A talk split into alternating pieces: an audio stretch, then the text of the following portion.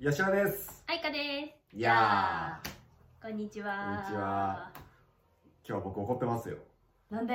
よしよって怒るんや。僕もだって怒る時ありますよ、50年に一度ぐらい。まあ37しか。じゃあまだやな。うん。その50年に一度が今来ちゃってます。来ちゃってます。はい。え今日は、はい。よしおのこの怒りを皆さんにお伝えすべく動画を撮っております。はい。どういうことかというとですね、えー、よしおは、バツイチ子持ちうん。はい。なんですけれども、そのバツイチ子持ちの男性諸君がはい。あまりにもはい。新しいパートナーのことを思えてない。いや、ほんまそれ。怒ってるよ、僕は。それくらい、まあ、バツイチ子持ち男性に言いたいことがあるそうなのでねイエス。今日はこの怒りをぶつけてもらおうと思いますはい。はいいいですか、吐き出しちゃって。はい、今日のテーマは、えバツイチ子持ち男性に次ぐ今のパートナーの前で絶対にしてはいけないことを参戦参戦です。もう本当はね、360項目ぐらいあるけどね、細かくするとね、延々と語れてしまうのでね、3、3つに絞りました。3つにしまいました、い、きましょうじゃあそのしてはいけないことその1何でしょう、これ大前提です。もう、ここなしでは語れない。バツイチ子持ちということを隠すな。隠す人結構いるんよいねるんです。あのー、ね、アホ？じゃあなんか、なんですかね、そのバツイチ子持ちを隠して付き合うって、パートナーに対しても、過去の自分に対してもめちゃめちゃ失礼なことなんですよ。わかりますか？なんかこ過去のことを隠していかないと俺には付き合う付き合えないし相手も理解してくんないってパートナーのこともバカにしてるし自分の過去であった思い出とかもバカにしちゃってるんですよ。ね。ね。怒りすぎて言葉にならない。だからまずは打ち明けてそれで分かってくれる人と付き合えばいいじゃないですか。え、分かってくれなくてねなんかただ女性と付き合いだけだったら風俗行ってやってりゃいいんですよ。確かに。はい、なのでまずは絶対もう言う伝える今は自分の現状を全部伝えてそれで理解してくれる人と仲良くなるべし、うん、分かってもらえないと思ってるのも女をバカにしてるよね。いや本当それなんか世の中の人をどんだけ嫌なやつだと思ってるんですかって話ですよ、うんうんめちゃめちゃいい人ばっかなのにどうしてお前のその変な価値観で世の中の人たちを嫌なやつにしちゃってんの？って感じ。うん確かに、うん。失礼だ。失礼。失礼だぞ。そうだぞ。よし。はい。じゃあその2してはいけないことその2を発表してください、はい。えーっと、待ち受けなどを子供の写真にしない。うんしてはしてるやつ。結構いるんだよ結構いる。いるんだよね結構いる。これは本当に良くない。あの、いいですか？大前提として、離婚をするってことは、今までの親子関係ではいかないってことなんですよ。わかりますか？どんだけ子供が好きで子供のことを思ってるって言っても離婚した時点で嫌われる覚悟を持たなきゃダメなんですよ。わかりますか？いくらをでそ別れた状態で子供の待ち受けにして子供のことを思ってますって言ってる時点であなた何かまってちゃうんなのって僕は思います。いいいい父親ぶってんじゃねえよと。いい父親ぶってんだったら何是が非でも子供と一緒にいるっていう選択をするはずなんです。で本当にじゃあ100歩譲って離、ね、仕方がなく離婚しましたと。それでも子供とのことを思ってますっていうんだったらじゃあ24時間365日子供のことに使ってパートナーなんて作るなって話。確か両方に失礼。中途半端。まず離婚した時点で嫌われる覚悟。そしてもう会えないかもしれないという覚悟。を持たなきゃダメでパートナーを作った時点でパートナーに対して誠実に前の子供のことを悟らせない覚悟あなたはパパとして付き合ったんですかと。違うよねと。男性としてちゃんと男として付き合ったんだよねって言った。らだったら男の部分だけしか見せない。パパの前パパの顔なんて別に子供だけに見せればいい話。そんな待ち受け普段に見せて俺はいいパパだってアピールする必要は全くございません、怒ってるね。いやめちゃめちゃ怒ってるこれ。はこれめっちゃ怒ってるパターンやわ。これ本気の、でね。でもっとあと5時間ぐらいかかる。これだけでなそういう人がね 相談者さんの中から結構いてそうですそうです待ち受けがねうん。子供の写真でとか言って。でね嫌だって言ってるにもかかわらず変えないっていうのはおかしい。はい。いいよ。はいはい。おかしい。おかしい。本当におかしいと思う。だって今あなたが歩んでるのは誰ですかと。ね。目の前にいるパートナーさんじゃないのとそこで何？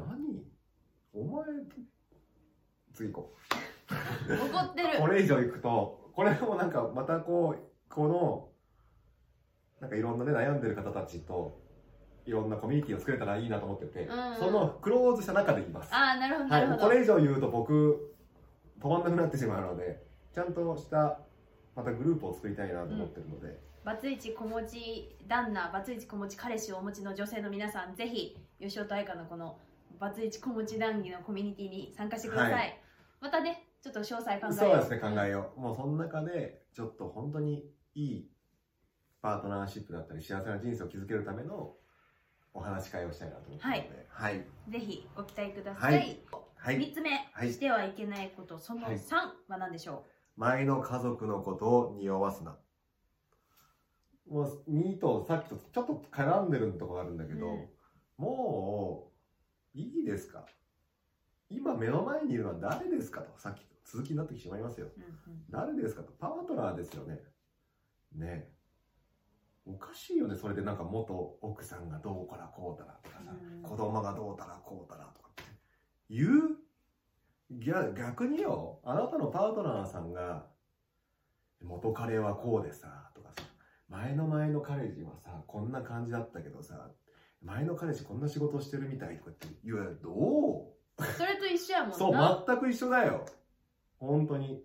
なんかね、子供のインスタじゃないけど、とか、前、元嫁のね、こう、元パートナーさんの、あの、こう、インスタとかチェックしたりとか、こう、過去の話をしたりってすることは、元彼さんのね、思い出話を言うのと全く一緒だよね。結婚とか結婚してないと関係ないよね。そこを匂わせるなんて、男の風上にも置けない。本当にそう思う。なんか普段からそう、なんかべきとか男であるべきとかっていうね、のは捨てなさいとは言ってるけども、うんうんけども、まあ人としてねなんかパートナーシップにおける人としてそれするかなみたいなそう、なんか誠実じゃん、なんか誠実、なんて言うんだろう。やっぱ、どっちにもいい顔したいとは見え見えなのよ。なるほどなるほどでその、損したくないって気持ちがめちゃめちゃ強いのよ。うんうんうん例えばいいですか？誰ここと例えば今のパートナーと幸せになるってことは前の家族を不幸にするっていう風な現象が起こる可能性があるわけですようんなるほどなるほど恨まれる可能性だってあるし、ね、子供に恨まれる可能性だってあるし、ね、その前の、ね、いろんな関わってた人たちともご縁が切れる可能性だってあるんですよ。それを覚悟ししないからしてないから両方にいい顔したいわけうんうんうん。それってずるくないって話。確かその生き方って両方とも結局平行線のままで一番誰が苦しむの？って言ったら今隣にいる人ですよね。にパートナーが苦しむよね。そう。じゃないよね。一緒にじゃあ僕もここを嫌われる過去でそれでもお前と一緒にいたいから一緒に歩んでこうねっていうのがちょっと待って僕怒ってるのにニヤニヤするのやめてもらっていい？本当に。こう画面越しにニヤニヤしちゃってるから。すいません。ちょっと涙が。なんでやねん。ってなるのが筋じゃないかなって。なんか人としてなんか好きなことして生きようとか言うけどそういう筋は僕はあると思うんだよね、うん、だからまずあなたはどうしたいのと。まだ未練たらたらなら女性とかパートナーを作ったらあかん。あかんよ。もう未練がそのなくなって消化するまで作ったらあかん。寂しいから誰かそばにいてほしい。ふざけんな。お前のお母さんかと。ちゃうぞと。こっちだってこう、ね、女性だって女性のちゃんと幸せになる権利があるんだから。その覚悟がないんだったら。作んないでください。以上です。怒ったいねや怒った。まだあるけど。怒りはあるよ。悲しいっていうかなんだよ。悲しいよね。なんかそういうのでバツイチ子持ちの男は中古物件とか言われるのはすごく嫌だ。そうなんだよね、うん。だからそういう男に出会ってしまったがゆえに、うん。女性が「あバツイチ子持ちと恋愛なんかするんじゃなかった」って言って悩んでっていう、うん。私もそれが嫌。バツイチ子持ちと結婚したことで何ら後悔してないし、うん。今めちゃめちゃ幸せに生きてるから、うん。えそれじゃないよみたいうん。な、うん、そこ問題じゃないよ思うんですわ。そうなんです。もう本当にそうなんです。で例えばね嫌子供にね嫌われたくないとかっていうねアホなやつがいるかもしれんけどそんなのって子供の勝手なんですよ。確かに、子供が抱く感情であってあなたがどんなことしようが好きなやつは好きだし、うん嫌いなやつは嫌われるんですよ。ではっきり言って今嫌われたくないと思ってるやつらって離婚して別れて初めてわあ子供もっと大事にしとけばしとけばよかったってやつばっかなんですよ。確か家庭にいる時にあなたそうやって思ったことありますかと。ないよね。運動会とか行事ごとだけ行っておいい父親してると思ってるやつばっかだよね。そういうやつに限って俺は子供思いだから忘れらんないとか言うね。んアホかごめんなさいこれ以上はやばい。本当に出てくるね出てくるね。出てくる、はい、ちょっと吉尾がブラック吉尾にうんなってきて変貌しつつあるのでこの辺で終わりたいと思いますそうですね。が、まあ、結構そのバツイチ子持ちの彼氏さん、旦那さんを持った女性には勉強になったんじゃないかなと。そうですね、うん、で今目の前にいるそのバツイチ子持ちの男性パートナーさんが本当にあなたのことを幸せにしてくれてるのか本当にあなたと向き合ってくれてるのかっていうのを、まあ、この動画を通してもう一度見直してほしいなと思います。そうですね。あの一緒に見てもらっても構わないです、で文句がならあの彼氏さんも、えー、と僕の方に直接 DM ください。そうだね。堂々とうん。あの公開してるので。はい。はい。あの何かご意見ご。ご感想ご相談ありましたら吉尾にそうですね。直接、あの妻は受け付けてません。僕だけ受け付けてますので。妻はちょっとね面倒くさくなっちゃうから そう言ってむ揉め事には巻き込まれたくないからさ。で相談とかえっ、とまあ愛花も欲しい場合は有料でちょっとやらせていただいてますはい。僕だったら基本無料でメールのやり取りはしてますのでその代わりあの、まあ、ブログとかでちょっと参考にさせてね押してもらうことはありかもしれませんがご了承ください。はい、そちらは、えー、と概要欄にブログをはい。貼っております、ブログやインスタグラムもぜひチェックしてみてください、はい。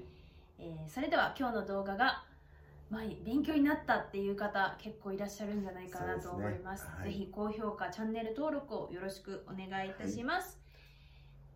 はい、はい。ちょっとピリピリしたムードになりましたが。それではまはた次の動画でお会いしましょう。バイバーイ